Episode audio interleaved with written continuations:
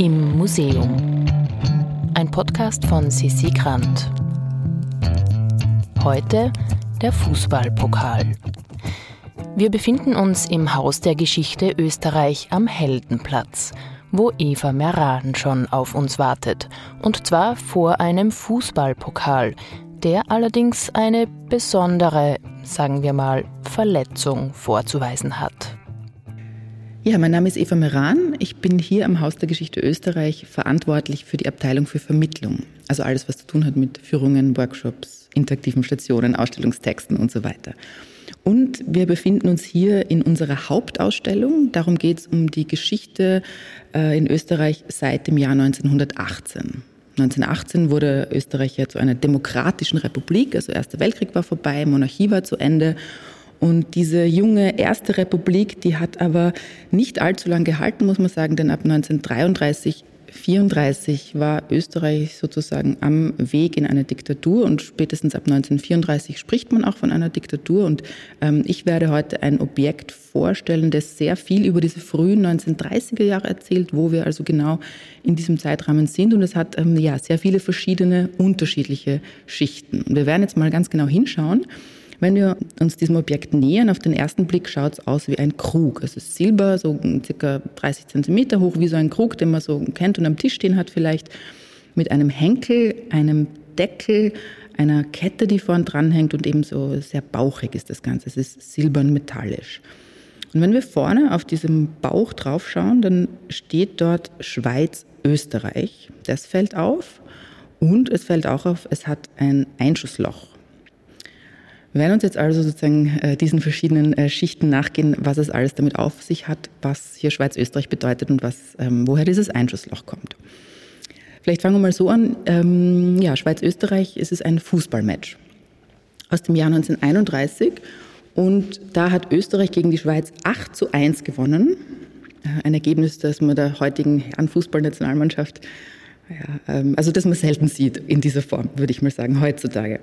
Es ist tatsächlich eine Trophäe des sogenannten Wunderteams. Also Österreich hatte eine extrem erfolgreiche Fußballnationalmannschaft Anfang der 30er. Es hat begonnen mit einem Spiel gegen Schottland 1931, da haben sie 5 zu 0 gewonnen und es ist in einer Serie weitergegangen. Also es waren insgesamt 16 Länderspiele, von denen ähm, Österreich 12 gewonnen hat und zwei Niederlagen und zweimal unentschieden und wirklich sehr hohe Siege. Also einmal gegen Deutschland 6 zu 0, im Rückspiel wieder 5 zu 0. Also die Torbilanz ist 63 zu 20.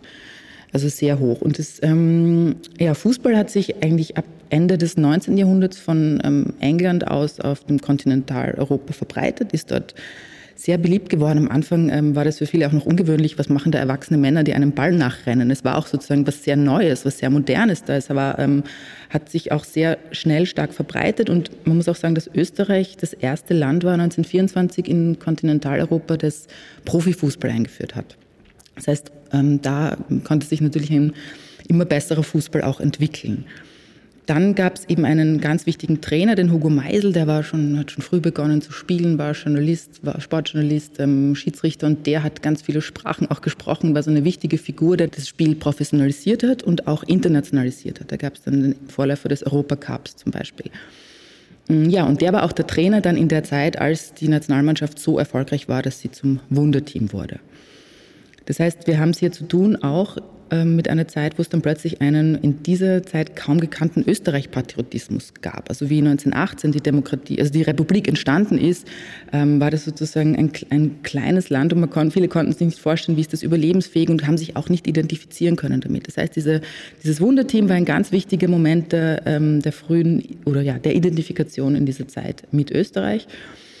Und Fußball ist im Laufe der 20er Jahre zu einem Massenphänomen geworden. Es gab ähm, äh, immer mehr Clubs, die sich gegründet haben, Stadien wurden gebaut und es gab dann ähm, Ende der 20er die ersten ähm, Fußballspieler, die live im Radio übertragen wurden. Also Public Listenings gab es damals zum Beispiel auch im Heldenplatz, ähm, so wie es heute die Public Viewings gibt.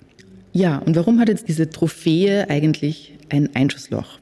Ab 1933 war sozusagen der Weg in eine Diktatur begonnen, könnte man sagen. Also der damalige Bundeskanzler Dollfuß hat eine Abstimmungspanne im Parlament ausgenutzt, um, das, ähm, um zu verhindern, dass das Parlament wieder zusammentritt. Man sagt auch, er hat das ausgeschaltet, äh, verkürzt. formuliert und das war sozusagen der erste Schritt von vielen. Es folgten dann ähm, Zensur, Todesstrafe, die Verfolgung politischer Gegner und Gegnerinnen und sukzessive wurden auch ähm, immer mehrere Parteien verboten. Und man hat auch den, die bewaffnete Vereinigung des, der Sozialdemokratischen äh, Partei, den Schutzbund, verboten. Äh, Sozialdemokratische Partei war noch nicht verboten.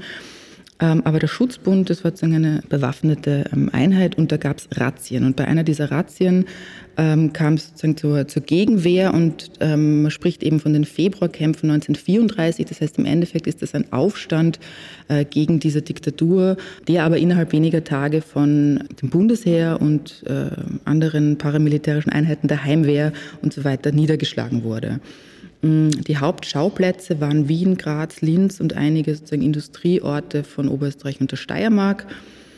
Ein ganz wesentlicher Schauplatz der Kämpfe war der Karl-Marx-Hof in Wien. Das ist ein äh, sehr bekannter, sehr großer Gemeindebau, der auch durchaus starke Schäden bekommen hat in diesen Kämpfen. Und der Hugo Meisel, der Trainer des Wunderteams, den ich vorher erwähnt habe, der hatte eine Wohnung im Karl-Marx-Hof. Und dort ist diese Fußballtrophäe gestanden und hat bei diesen Februarkämpfen das Einschussloch sagen, abbekommen, wirklich in der Mitte durch. Also wenn man das sieht, wenn Sie mal zu uns ins Museum kommen, äh, ist es fast schon surreal ein bisschen, dass das genau so zusammenkommt. Und was noch, und damit, darin vereinen sich sozusagen diese sehr widersprüchlichen Entwicklungen dieser Zeit, weil einerseits eben diesen ungekannten Österreich-Patriotismus, der dann im, in diesen Februarkämpfen, der ja auch oft als Bürgerkrieg bezeichnet wird, sozusagen wirklich durchschossen wird. Da kommen einfach sehr viele Dinge zusammen und in der Widersprüchlichkeit ist es ein besonders spannendes Objekt, um gerade über diese frühen 1930er Jahre zu sprechen. Ein Pokal als Zeitzeuge also, inklusive Schussverletzung. Falls ihr Lust bekommen habt, das Objekt jetzt auch zu sehen, könnt ihr dem Haus der Geschichte einen Besuch abstatten oder ihr schaut auf Instagram unter immuseum.podcast. Im Museum ist eine Produktion vom Produktionsbüro Sissi Grant. Musik Petra Schrenzer. Artwork Nuschka Wolf.